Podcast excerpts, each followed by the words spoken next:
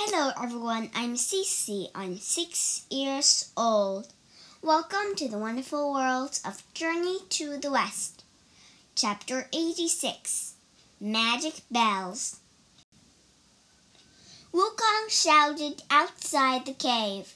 He shouted all kinds of insults about the demon of power. Inside the cave, the guards woke up. He ran to the demon's bedroom. Master! cried the guard. The monkey is back! It's the middle of the night, said the demon. What does he want? He said we must return the queen, said the guard. If we don't, he'll smash our entire mountain. He also yelled some terrible things about you. The demon of power climbed out of bed and grabbed the fake bells. I'll oh, chase the monkey away with my fire, smoke, and sand again. He tied the bells around his neck and went outside. The demon glared at Wukong. Go away! I'm sleeping! Return! Shouted the monkey. Never! said the demon. He reached for the bells around his neck. Wukong pretended to be surprised. Oh, he said, I have bells just like those. The demon squinted at the monkey. I doubt your bells are like mine. Let me see them. Wukong held up the bells.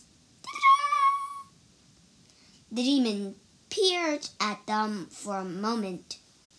Those bells do look like mine, but my bells are magic.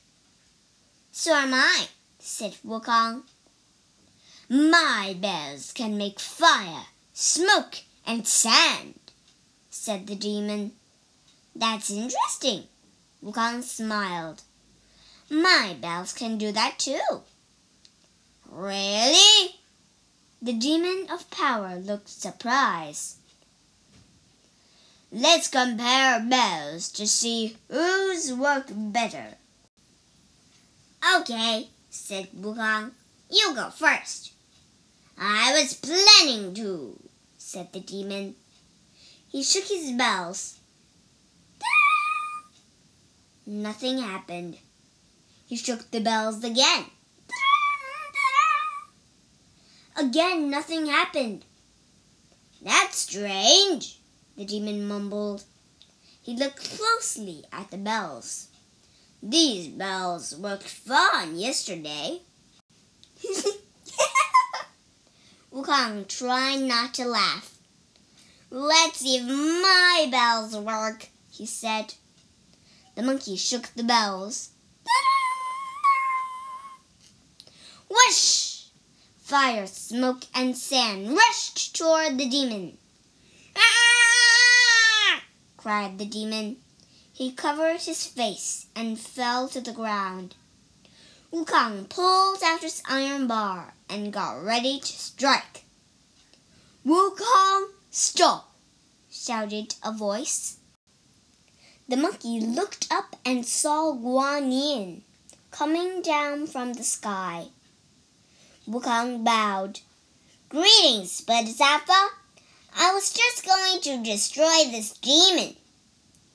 You must not harm him, said Guan Yin. He's my pet wolf. He he escaped from heaven. The Bodhisattva looked at the demon. Return to your true form. Light sparkled and the demon turned into a huge wolf. Guan Yin climbed onto the wolf's back.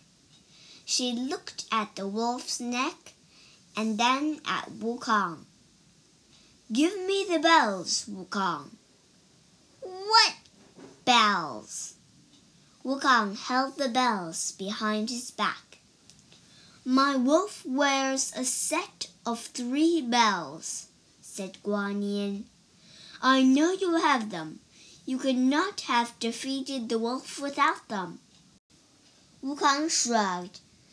I have no idea what you're. Hand them over, said Guan Yin, or I'll recite the tight headband spell. There's no need for that, cried the monkey. I was just joking. Grinning sheepishly, he handed over the bells. Guan Yin tied the bells around the wolf's neck and then rolled up into the sky. Back at the palace, the king and queen were reunited. Thank you for rescuing the queen, Sun Wukong, said the king. Tonight we'll hold a feast to thank you and your companions, said the queen. That night the royal banquet hall was filled with people, servants carrying trays filled with rice, vegetables, mushrooms, noodles, tofu, dumplings, and other food.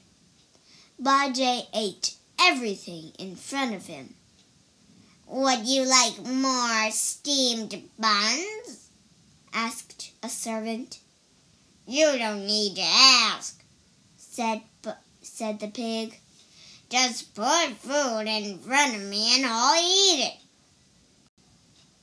在这故事里，我们学四个单词。第一个单词 squint，s q u i n t，squint，眯眼看。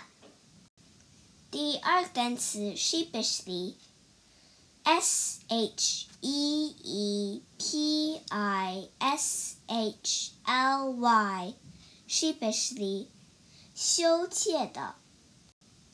第三个单词 banquet，b a n q u e t，banquet，宴会。第四个单词 steamed buns buns，s t e a m e d，b u n s，steamed buns，小笼包，馒头。